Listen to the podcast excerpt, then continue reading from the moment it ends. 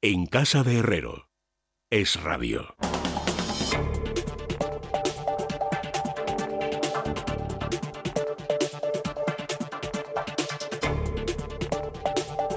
Pasan tres minutos de las nueve de la noche, de las ocho en las Islas Canarias, momento que aprovechamos todos estos días para hablar de economía. Está con nosotros Juan Ramón Rayo. Buenas tardes, Juan Ramón. ¿Qué tal? Buenas tardes, Miguel. Buenas tardes, Manuel. Manuel Llamas. ¿Qué tal? Muy buenas tardes. En unos minutos va a estar con nosotros Javier Santa Cruz. Eh, de momento vamos a ir hablando de las noticias que hemos conocido hoy que lo que respecta al Producto Interior Bruto son positivas o al menos eso parecen. Sí, efectivamente hemos conocido los datos desagregados porque ya sabíamos los datos, digamos, el agregado, el crecimiento del segundo trimestre de 2015, pero no conocíamos el desglose.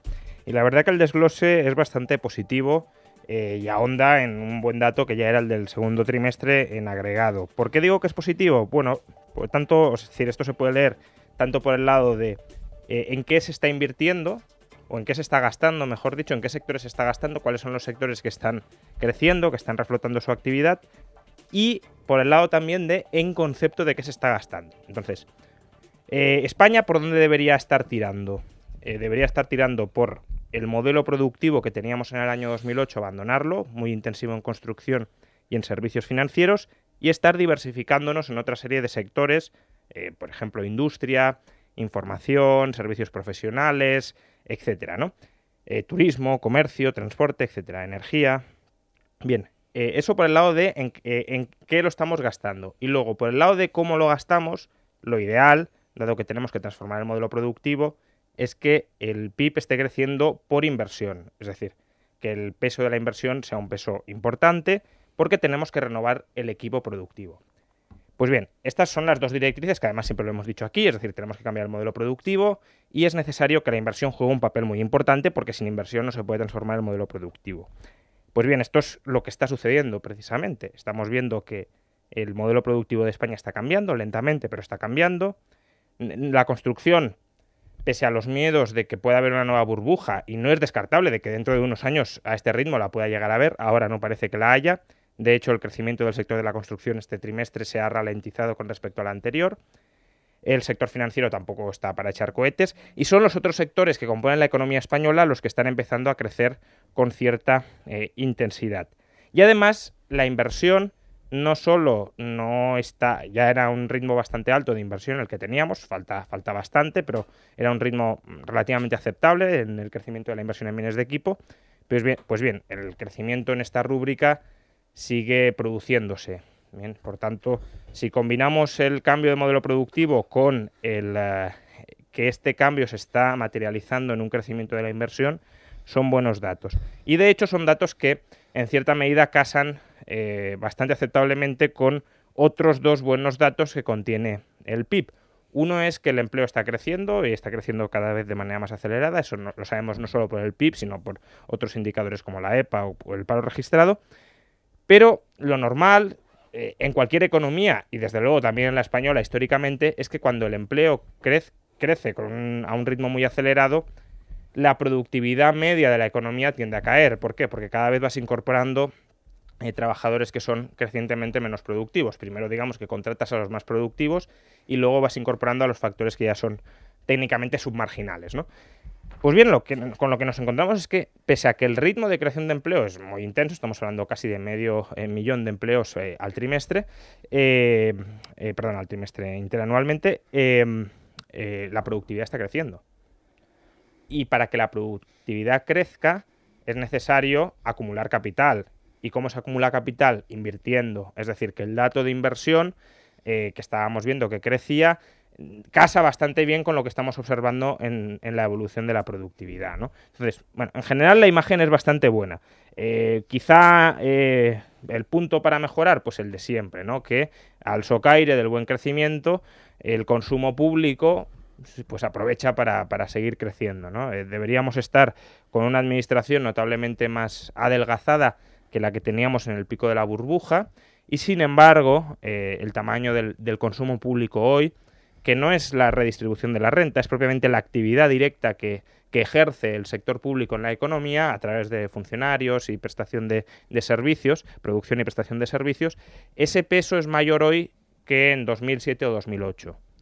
Eh, por tanto, el Estado como como entidad cuasi empresarial, digámoslo así, no como eh, aparato redistribuidor de rentas, sino como entidad cuasi empresarial de producción y distribución de servicios, eh, ha crecido durante la crisis. Y ese es un punto negativo que desde luego habría que rectificar. A pesar de que habían anunciado que iban a, hacer, todo lo contrario, ¿no? Que sí, bueno, se, anunció, pero luego ya Como dice el profesor Rodríguez Brown, y esto creo que es una frase que deberíamos llevarnos todos en la cabeza, la austeridad, el sector eh, privado habla poco de austeridad y la practica mucho, el sector público habla mucho de austeridad y la practica poco. Bueno, le voy a dar paso a Manuel Llamas antes, voy a saludar a Javier Santa Cruz, que acaba de incorporarse. Buenas tardes. ¿Qué tal, Miguel? Buenas tardes. Y ahora sí, Manuel, te hemos Pues, dejado ahí Ya que, ya que Juan Ramón, venga. ya que Juan Ramón ha destacado los puntos buenos, que evidentemente los tienen, eh, los puntos buenos de, de la Contraloría Nacional del segundo trimestre, pues eh, por aportar algo diferente, mm, simplemente señalar los dos puntos que desde mi punto de vista eh, no son tan buenos y desde luego incluso son, son negativos.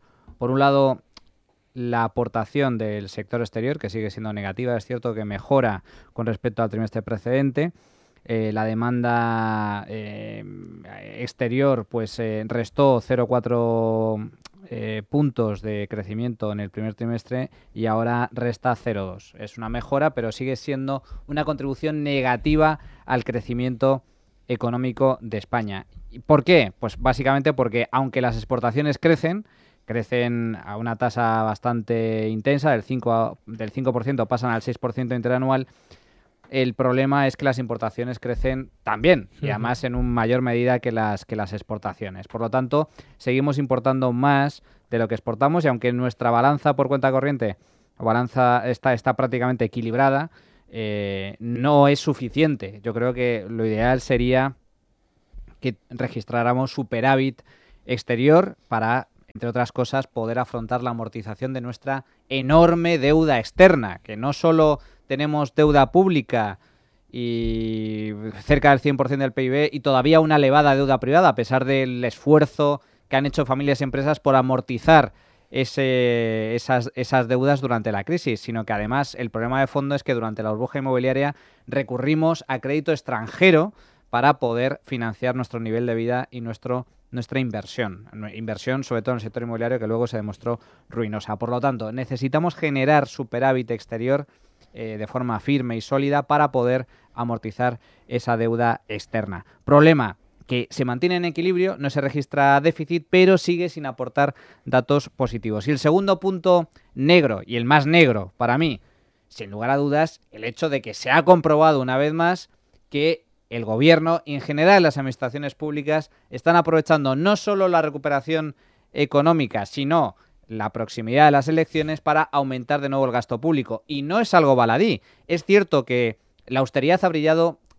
por su ausencia durante la crisis. El sector público, como bien ha señalado Juan Ramón, tenemos un sector público todavía sobredimensionado, que, cuyo tamaño es similar al de la burbuja inmobiliaria, cuando empezaron eh, los problemas.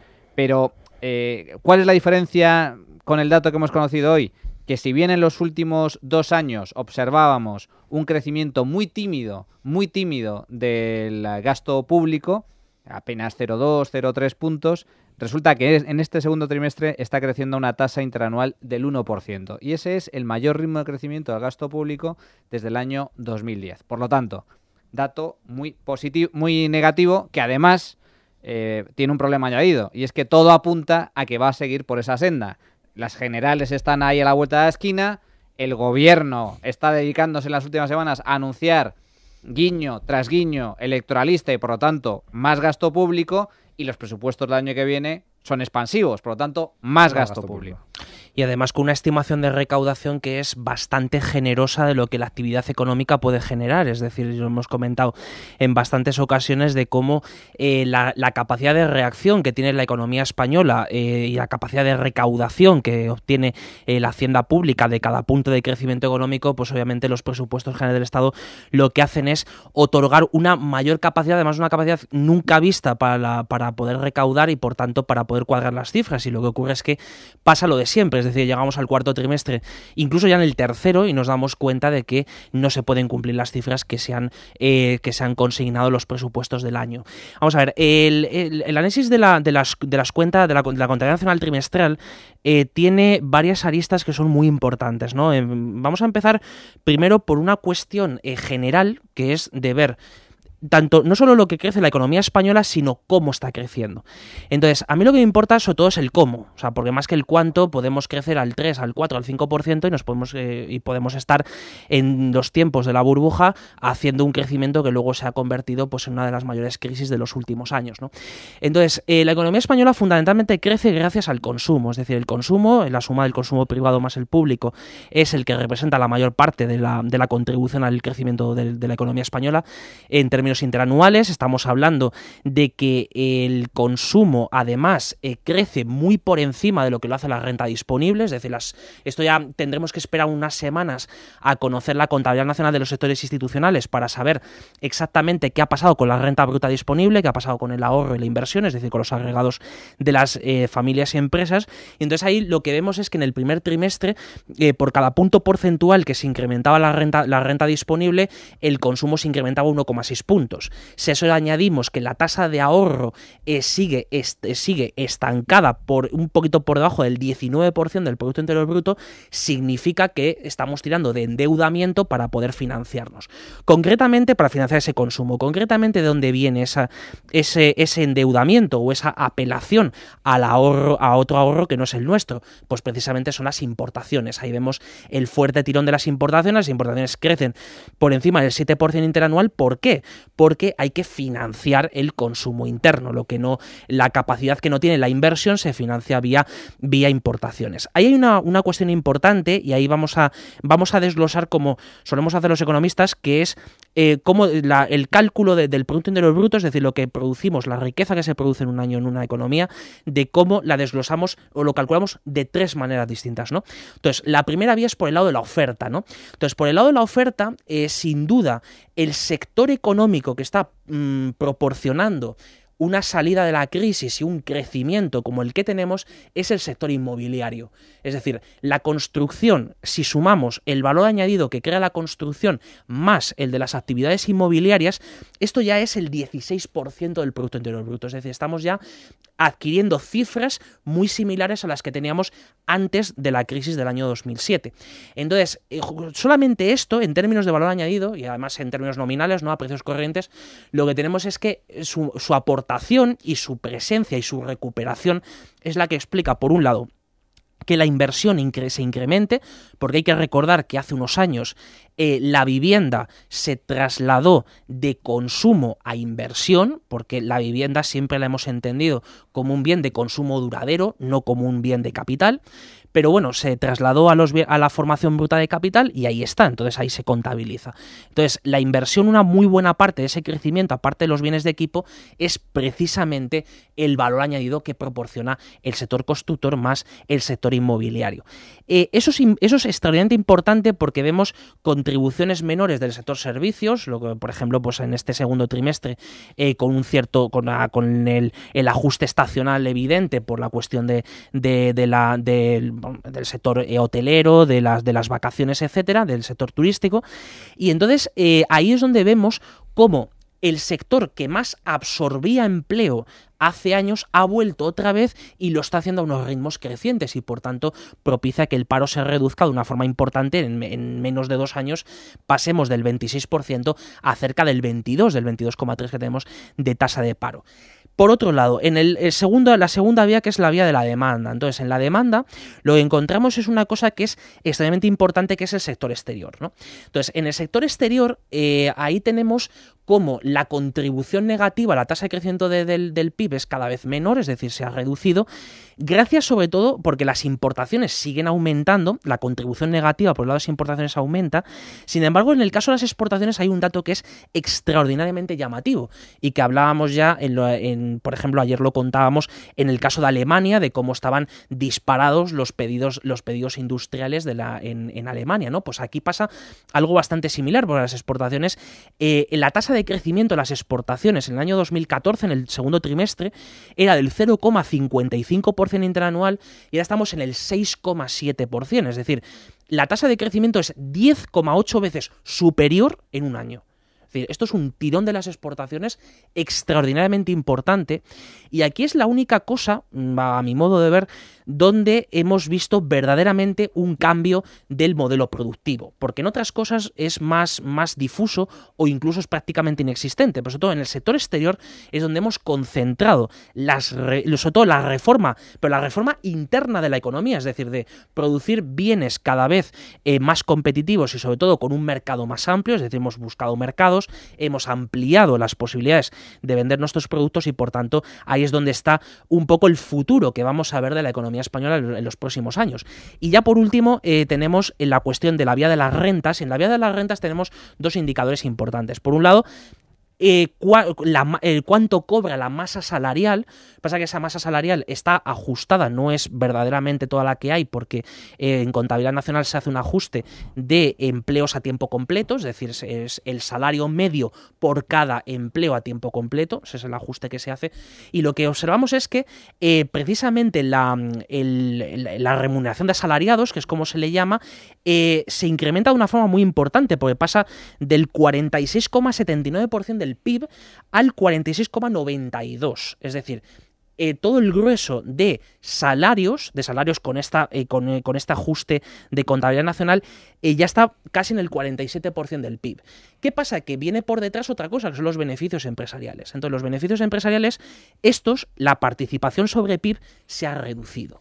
Y entonces, ¿qué estamos observando? Estamos observando, primero, que la masa salarial crece y crece eh, a un ritmo superior a lo que lo hacen los beneficios empresariales. Por tanto, eh, los beneficios empresariales en su participación en el PIB se reducen, mientras que los salarios aumentan.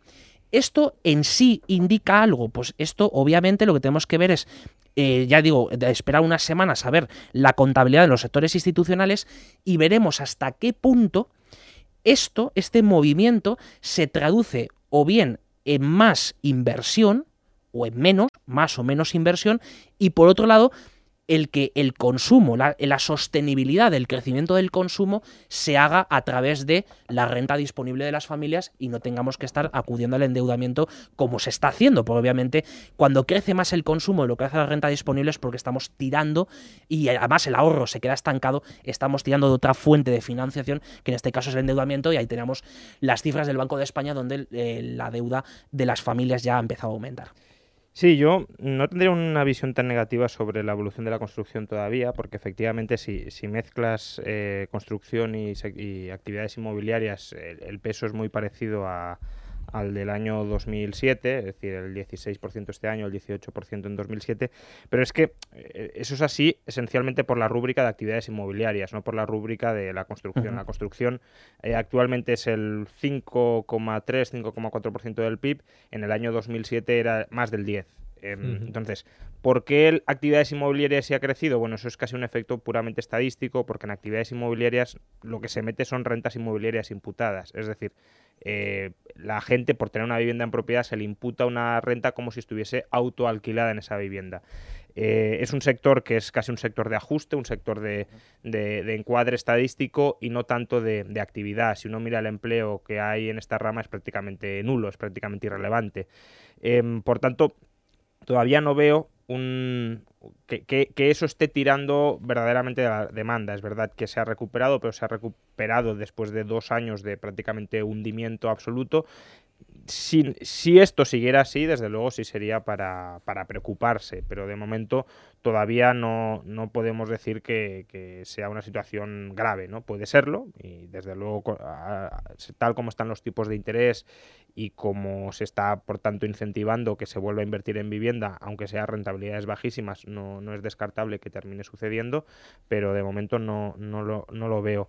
Em, eh, y, por otro lado sí veo que la, inversión en bienes de equipo se está manteniendo a ritmos bastante altos, ¿no? más de lo que yo mismo hubiese imaginado hace, hace un año y ese también es un dato positivo. Es verdad que la inversión en construcción está regresando, pero estamos hablando todavía de ritmos que son casi la mitad de la de bienes de equipo, por tanto por ahí también, por ahí también eh, bien. Y sí, desde luego lo que, de lo que deberíamos protegernos es de esa tendencia por un lado, lo que he comentado del crecimiento de la administración pública, que se mantiene, y por otro también de que en el actual clima de laxitud financiera, pues efectivamente aun cuando una economía, digamos, esté reestructurando sobre bases sólidas, y yo creo que la economía española lo está haciendo, eh, otra cuestión es que lleguemos a buen puerto, porque una cosa es empezar el camino, otra terminarlo, pero que está por el buen camino eh, la reestructuración productiva, creo que sí, pero aún así que tú estés por un buen camino no significa que no puedas recibir influencias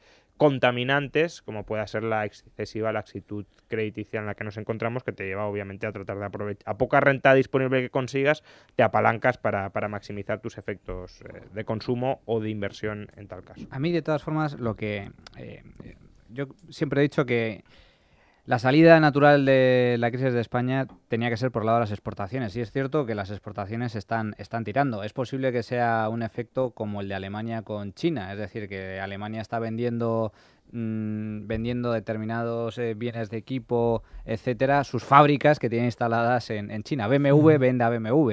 Eh, en el caso de España, nosotros somos una potencia en cuanto a la fabricación de automóviles y, eso eh, se traslada a, también a un aumento de las, de las exportaciones que luego se, se, anula con la importación de vehículos, eh, curiosamente. Además, vehículos que están subvencionados a través del plan PIBE, con lo cual eh, lo comido por lo servido. A mí lo que me preocupa es que en un contexto como el actual, con tipos de interés en mínimos históricos y con el precio del petróleo cayendo, España sea incapaz, o, o no, no incapaz, pero desde luego eh, que no tenga el suficientemente impulso como para eh, registrar un superávit exterior muy sustancial. Eh, seguimos registrando en los últimos datos de, balanza de balanza exterior, estamos viendo déficit o en todo caso, en el mejor de los casos, cierto equilibrio, pero no superávit.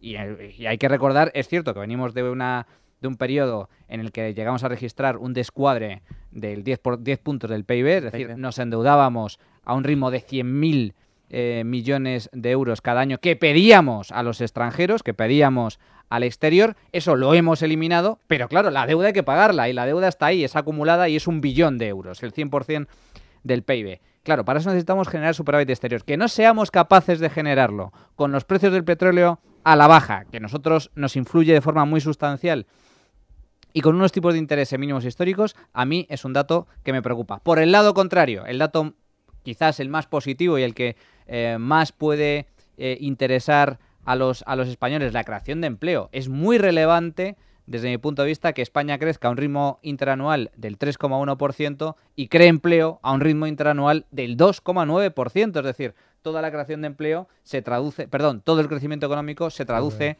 en creación de empleo y además con un valor añadido, que no desciende la productividad, que la productividad está aumentando, lo cual significa eh, algo, cosas que, una cosa, un fenómeno que ha sucedido en muy pocas ocasiones a lo largo de la historia de España y que además avanza algo todavía más positivo. Y no solo es la creación de empleo, sino la subida de salarios. Van a empezar a subir los ya, ya en algunos sectores están creciendo, pero van a empezar a subir los salarios. Tanto que, fijaros cómo actúa la izquierda, ¿no? Cuando eh, se destruye empleo, porque se destruye empleo. Eh, cuando, cuando, cuando se crea empleo, hay desigualdad. Cuando em, se crea empleo y se crece, es que los salarios no crecen. Es decir, siempre hay una excusa para eh, tumbar los datos económicos. Y la realidad es la que es. España está creciendo, España está generando empleo, hay puntos positivos a tener muy en cuenta, es cierto que también hay puntos negativos que no hay que desdeñar, em, pero el tema de la, de la productividad ya avanza además un aumento eh, salarial en los próximos en los próximos meses y por lo tanto eh, esto demuestra entre otras cosas lo que siempre hemos dicho, que la mejor reforma, por no decir la única, que ha hecho realmente el Partido Popular bien, aunque se ha quedado corta, es la reforma laboral. No seríamos capaces de generar casi 500.000 empleos en un año, creciendo a una tasa del 3%, sin esa reforma laboral. No seríamos capaces, porque a diferencia de lo que pasó en la pasada década, eh, éramos capaces de crear empleo de forma muy sustancial, pero en medio de una burbuja brutal. Ahora no hay burbuja, es la base de productividad. Ahora esa base de productividad y sobre todo, más que e incluso la, la, cuestión de la productividad es muy importante, pero otra que mm, a mí me parece extraordinariamente importante es la de la ampliación de mercados. Es decir, España lo que ha hecho con... Y además todo esto ha sido puro y duro sacrificio de, eh, de, lo, de, la, de, las estructuras productivas y de las empresas que se han dedicado a eh, acoger a esto, a eh, extender mercados, a vender en el exterior, a hacer todo lo posible por captar a nuevos clientes. Y precisamente en esto hay una cuestión que es eh, todavía más significativa. Vamos a ver, el mayor, el mayor superávit, por el, el mayor, eh, perdón, el ma- la mayor capacidad de financiación, mejor dicho, es decir, eh, cuánto España financia al resto del mundo, la mayor, fue en el año 2013 con 22.000 millones de euros.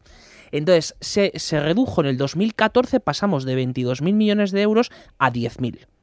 Y este año es lo que esperamos de que esté un poquito por encima de los mil millones eh, de, capacidad de financiación o incluso estando un poco por debajo. ¿Por qué? Porque hay quien actúa y quien reequilibra el, déficit en, la, en el déficit comercial, sobre todo en la, de, la, balanza de bienes, quien lo reequilibra es la balanza de capitales.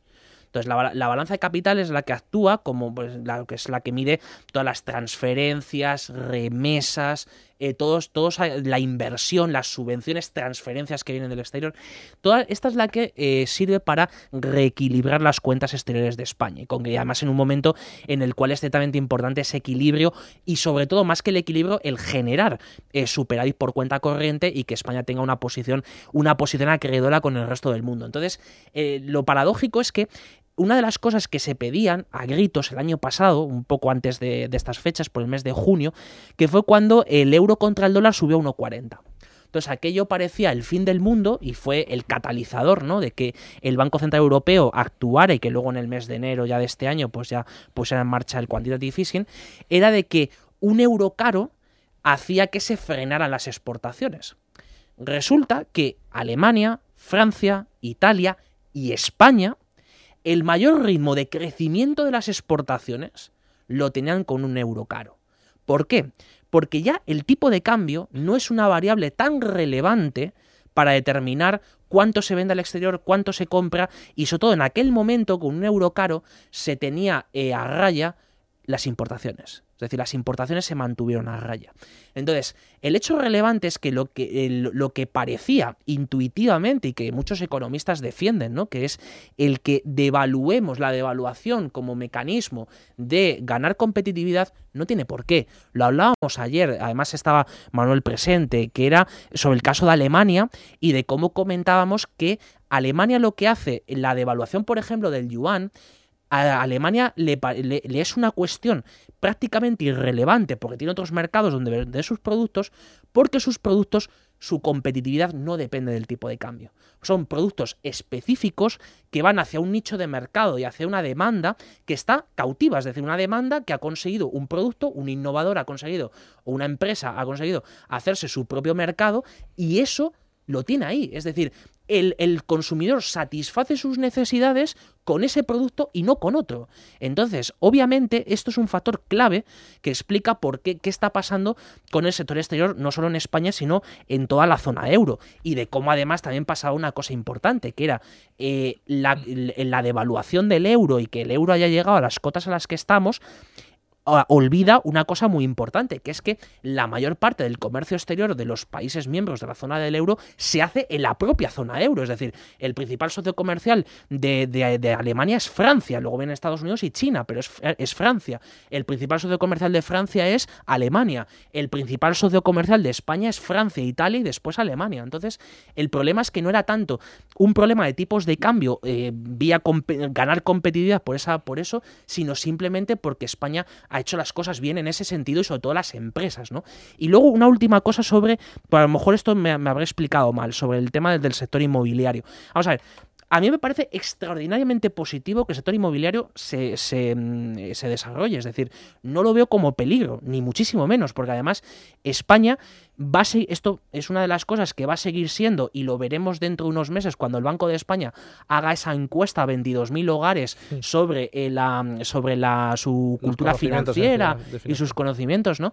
Veremos que la vivienda es el principal eh, bien de ahorro a largo plazo, a lo largo del tiempo, para las familias españolas. Entonces, al contrario, es decir, me parece fantástico que el sector inmobiliario sea uno de los, el sector que esté tirando del crecimiento económico y que obviamente pues se desarrolla a lo largo del tiempo, lo que me parecería más peligroso si entráramos en burbujas y demás, pero con datos positivos como la entrada de, desde hace ya casi tres años, ¿no? De fondos extranjeros, de inversores que vienen aquí y además ven valor, la creación de vehículos específicos de ahorro en sector inmobiliario que además en bolsa son desde luego de lo más atractivo que existe en este momento, es decir, me parece fantástico que lo haga y no solo que lo vamos a ver el progreso en los próximos tiempos. Sí, no, pero que ni siquiera yo veo que esté tirando verdaderamente del, crecimiento. Es decir, sí, obviamente contribuye, pero por ejemplo, por ir a, la comparativa con respecto al mismo trimestre del año pasado.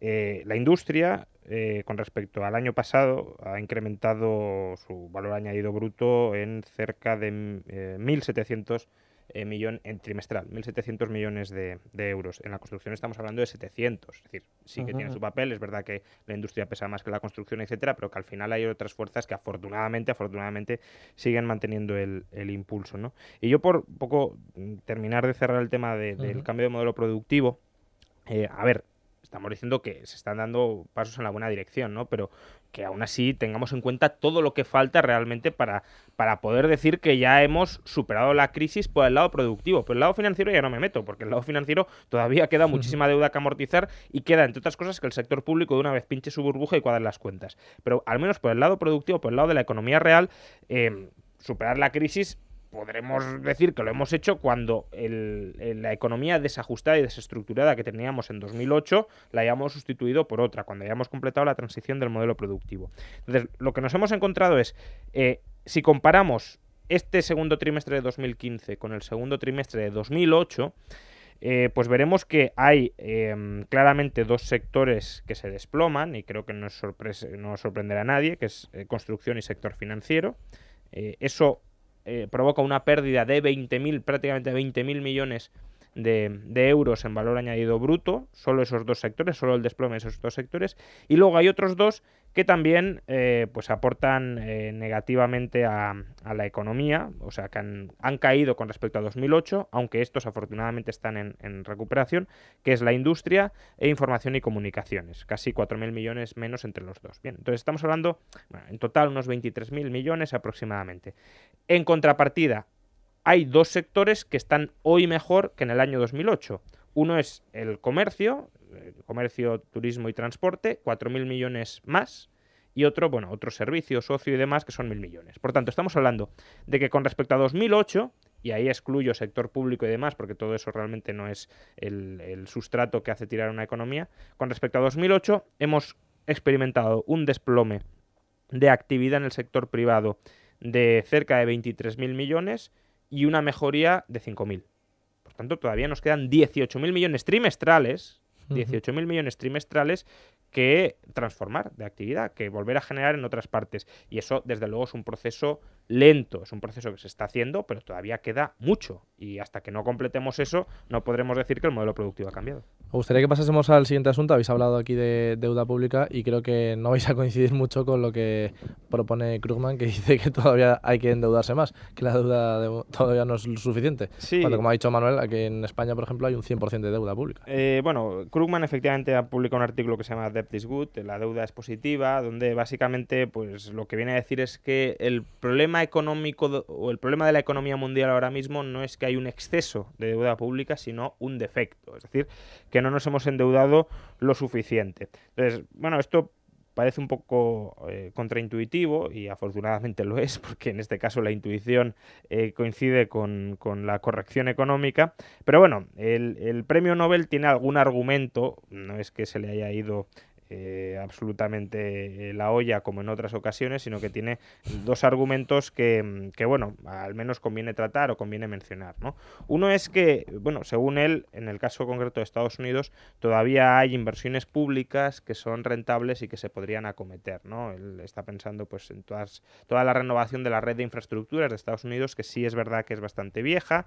Eh, muchas grandes obras públicas todavía son prácticamente de la Gran Depresión y de años de los años posteriores posteriores y por tanto algunas de las cuales podrían necesitar una renovación. Y él dice, bueno, en un contexto de tipos de interés bajos, el Estado se puede endeudar para acometer estas inversiones que son rentables. Bien, ese es un argumento que, eh, bueno, es el, particularmente creo que es el menos interesante porque además eh, la deuda pública que tenemos hoy en día no se debe a que los estados hayan invertido en nada de esto.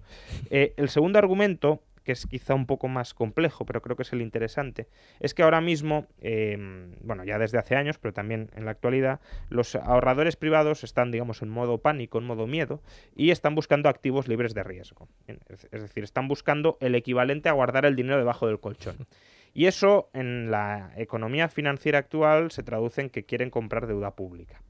Con lo cual, lo que constata Krugman, y esto es verdad, es que hay un exceso de demanda de deuda pública en relación con la oferta, con la disponibilidad de deuda pública que existe. Y como hay mucha demanda y menor oferta con respecto a la demanda, eh, el tipo de interés de la deuda pública cae, prácticamente está a cero, eh, o incluso en algunos casos se vuelve negativo. Entonces lo que dice Krugman es, necesitamos emitir más deuda pública porque el hecho de que la deuda pública esté tan barata eh, puede ser perjudicial en dos sentidos.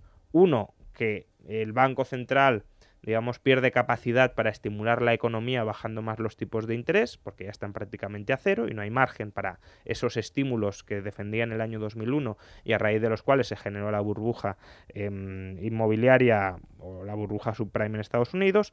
Y el otro motivo es que si los tipos de interés de la deuda pública están muy bajos, todos aquellos inversores que quieran obtener un plus de rentabilidad algo superior, eh, tendrán que irse a activos que, aunque tengan un muy bajo rendimiento, eh, o, mejor dicho, aunque sean muy arriesgados, tienen un rendimiento bajo pero ligeramente superior al de la deuda pública. Es decir, que se, pueden, se podrían generar burbujas en activos privados, como en parte está sucediendo en el caso de los mercados bursátiles o en el caso de las inversiones en países emergentes. Y él, por tanto, dice, bueno, eh, aquí hay dos opciones. Una, o elevamos los tipos de interés, y eso es malo porque la economía entraría en recesión, etcétera, etcétera, o emitimos más deuda pública. Es decir, eh, si la demanda es muy alta y la oferta no tanto, pues más oferta, más oferta, más oferta. Hasta que el precio de la deuda pública caiga, lo que equivale a que suba el tipo de interés. Bueno, esto que puede sonar así bastante eh, lógico, al menos desde un marco keynesiano, desde luego eh, así es, bueno, pues tiene el obvio problema de que, primero, si tú emites deuda pública, ¿qué haces con ese capital que estás captando? En parte lo podrías reciclar si conoces alguna inversión rentable, que ya es dudoso que el gobierno la conozca, pero bueno, alguna podría haber. Pero la cantidad de deuda pública que tienes que emitir para que los tipos de interés en un contexto de, em, digamos, de fuga hacia activos de, de, bajo riesgo aumente sustancialmente el tipo de interés, ¿qué cantidad de deuda pública tienes que emitir para que eso suceda? Y si tienes que emitir muchísima deuda pública, ¿qué haces con el capital que captas? Pues básicamente dilapidarlo porque el gobierno no sabe en qué lo tiene que invertir. Em, y segundo, el tipo de interés, sobre todo en la actualidad de la deuda pública, empezará a subir significativamente cuando el inversor empiece a apreciar que la capacidad de repago, que la solvencia del emisor se está poniendo en tela de juicio, porque si no, no aumentará muy significativamente.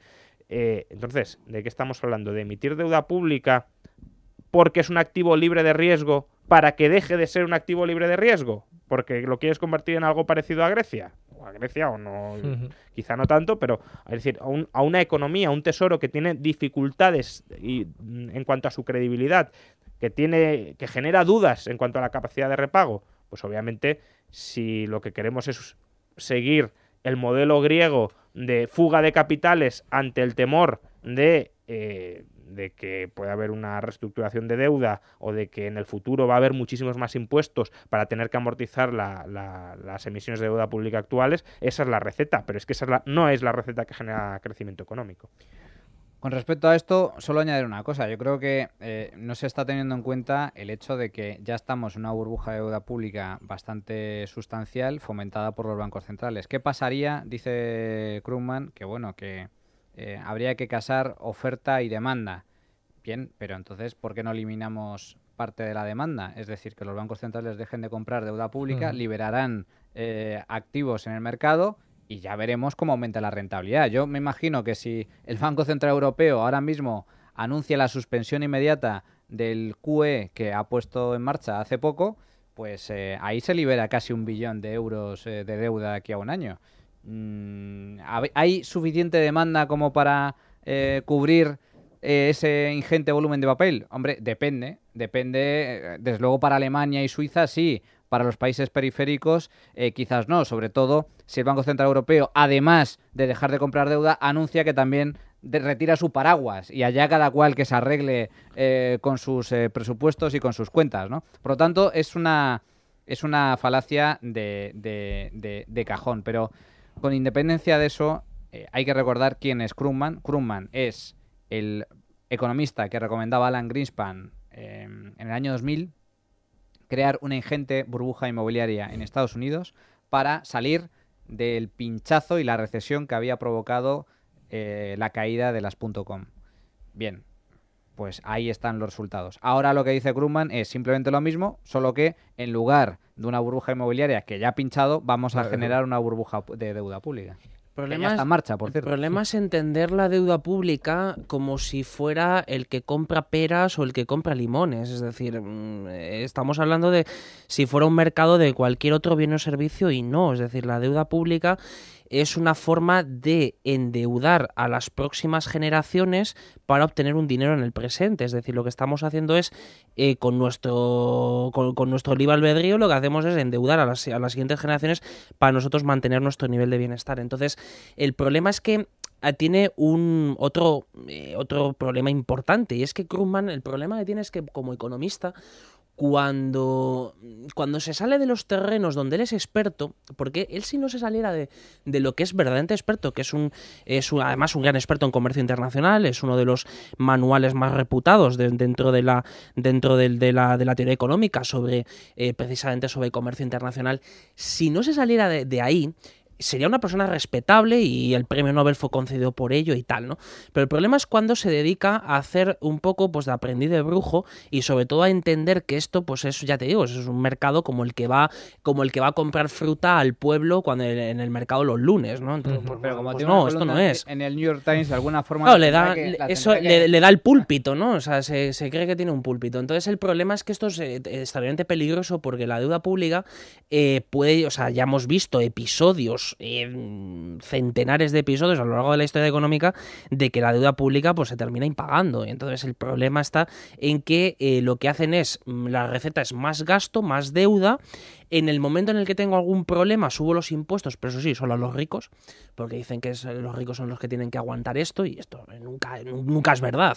Pues nunca se hace así, es decir, no se puede discriminar y no tiene por qué pagarlo un tipo de colectivo como si los impuestos fueran finalistas. Pues, pues, pues, no, señor. O sea, la primera lección de economía, los impuestos no son finalistas. Y entonces, eso es una de las cosas que Krugman pues, olvida con bastante frecuencia. Entonces, el problema es esto: el problema es entender la deuda como cualquier otra cosa en la vida y no, no es, no es lo mismo. Es decir, la deuda es un compromiso y sobre todo es la credibilidad del emisor frente a la persona que se lo compra. Es decir, la persona que está comprando esa deuda está haciendo una inversión no se está, no, no, está haciendo un acto eh, que, pues, no, no, hace una donación, no, no, está haciendo una inversión por la cual va a recibir un retorno, pues estamos hablando de dinero y ese dinero no vale lo mismo hoy que mañana.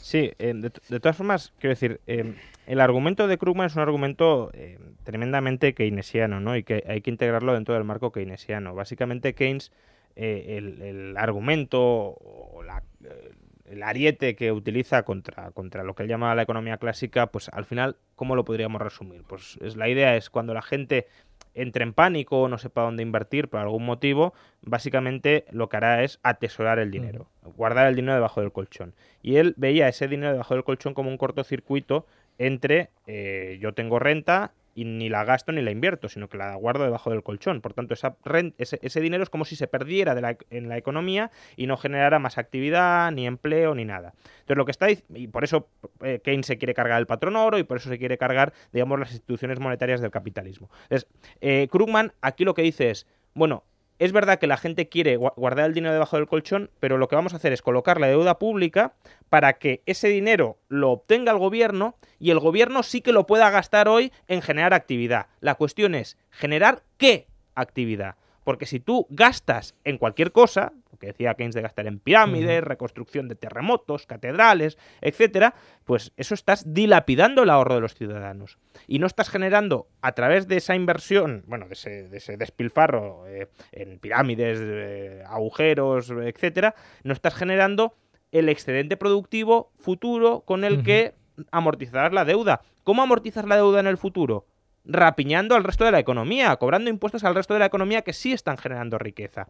Y, llego, y puede llegar un punto en el que si tú acumulas mucha deuda eh, por encima de la capacidad que tiene la economía, incluso de, recaudar impuestos sin terminar de hundirla o sin generar una huida de capitales, etcétera, pues que el inversor lo ve y huye de tu deuda. Nos hemos quedado sin tiempo para más, así que os tengo que despedir ya. Javier Santa Cruz, muchas gracias por haber estado con nosotros. Gracias. Juan Ramón Rayo igualmente y Manuel Llamas, muchas gracias por haber estado aquí. Hasta luego. Nosotros nos vamos a ir ahora a hablar de música con Dani Palacios, pero antes, ¿qué consejo le podemos dar a aquellos que quieren convertirse en abogados de ELTE? Para todos aquellos estudiantes que han terminado la selectividad y que sueñan ahora en convertirse en abogados de primer nivel y trabajar por todo el mundo, el ISDE, líder en formación jurídica de posgrado, estrena este año su doble título, grado en Derecho y máster en Abogacía Internacional un programa en el que los alumnos podrán combinar su formación con prácticas en los mejores despachos desde el primer año y en el que también disfrutarán de estancias académicas en las universidades de Columbia, Nueva York o Cambridge en Reino Unido. Para más información, inscripciones y programa de becas pueden llamar al 911-265-180 o en admisiones.isdegrado.com.